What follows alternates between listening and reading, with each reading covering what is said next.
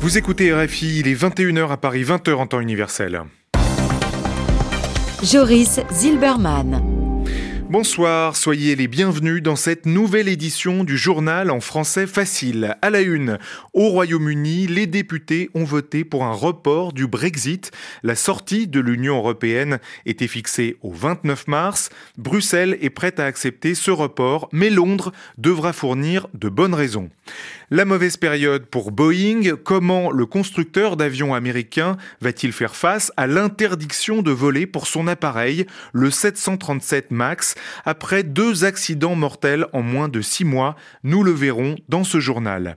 Et puis aux États-Unis, un nouveau candidat pour représenter les démocrates à l'élection présidentielle de 2020. Il s'appelle Beto O'Rourke et il plaît beaucoup aux médias américains. Le journal. Le journal. En français facile. The eyes to the right, 412. The nose to the left, 202. So the eyes have it. The eyes have it. Unlock. Vous entendez le président de la Chambre des communes au Royaume-Uni. Les députés britanniques ont donc voté euh, contre un second référendum sur le Brexit. Ils ont ensuite voté pour un report du Brexit, un report de la sortie de l'Union européenne. Il y aura donc un report jusqu'au 30 juin. Si les députés approuvent d'ici le 20 mars l'accord de sortie qui a été proposé par Theresa May, si cet accord est refusé à nouveau, le report devra aller au-delà du 30 juin et dans ce cas, il faudrait donc organiser les élections européennes au Royaume-Uni au mois de mai. L'un des points de blocage du Brexit, c'est le retour ou non d'une frontière entre l'Irlande du Nord et la République d'Irlande. Or, l'absence de frontière a permis la paix après des années de guerre civile. justement, on reparle aujourd'hui de ce dimanche sanglant, le Bloody Sunday. C'était il y a 47 ans, en Irlande du Nord. 14 civils catholiques étaient tués par des soldats britanniques dans les rues de Londonderry.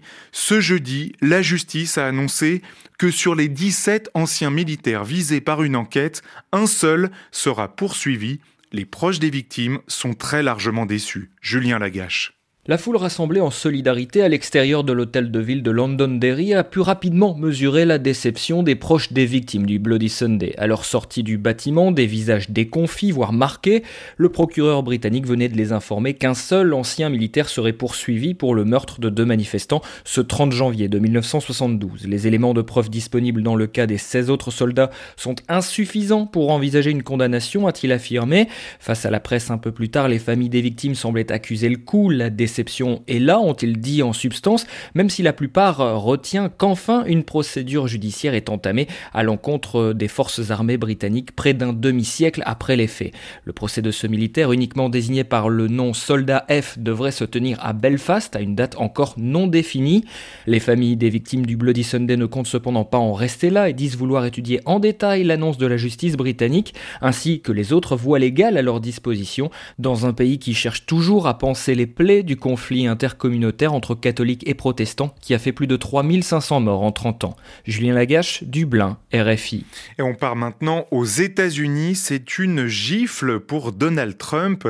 À Washington, le Sénat a rejeté le financement d'urgence d'un mur à la frontière mexicaine.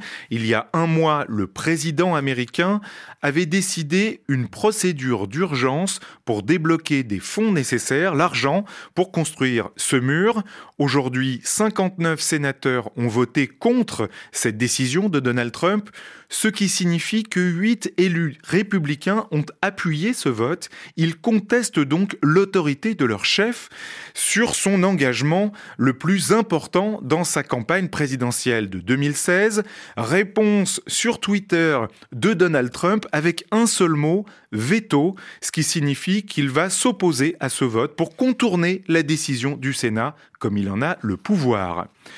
On reste aux États-Unis. Le démocrate Beto O'Rourke a annoncé aujourd'hui sa candidature à la présidentielle de 2020. Plus précisément, il est candidat à l'investiture démocrate. Ils sont plusieurs comme lui à vouloir représenter le parti pour battre Donald Trump.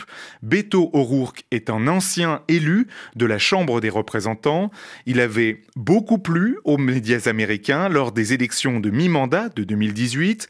Écoutez son portrait par Stéphanie Schuller.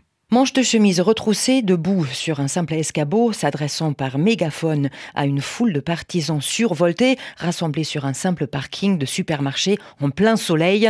C'est l'une des images que les Américains ont encore en tête quand ils pensent à Beto O'Rourke. L'an dernier, le charisme et la détermination de cet ancien élu de la Chambre des représentants avaient fait sensation aux élections de mi-mandat quand il avait tenté d'arracher le poste de sénateur aux républicains sortant Ted Cruz.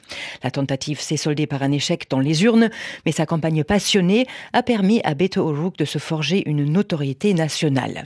Car à 46 ans, cet ancien punk rocker a réussi à mobiliser des électeurs avec un programme résolument progressiste, le tout dans le bastion conservateur par excellence, le Texas. Mais dans l'actuel climat politique américain marqué par les divisions, c'est avant tout son discours positif et rassembleur qui a résonné au-delà des frontières texanes. Certains électeurs démocrates voient déjà en lui un nouveau Kennedy et bien qu'il ne figure actuellement dans les sondages qu'à la cinquième place des prétendants démocrates à la présidentielle, Beto O'Rourke a de quoi inquiéter les républicains. Stéphanie Schuller. La France a bien reçu aujourd'hui les boîtes noires du Boeing 737 MAX de l'Ethiopian Airlines, c'est-à-dire ces boîtes euh, enregistreuses de l'avion dont le crash, l'accident dimanche dernier près d'Addis Abeba a tué 157 personnes. Une photo a été diffusée par le Bureau d'enquête et d'analyse français. Elle semble montrer que l'enregistreur est intact.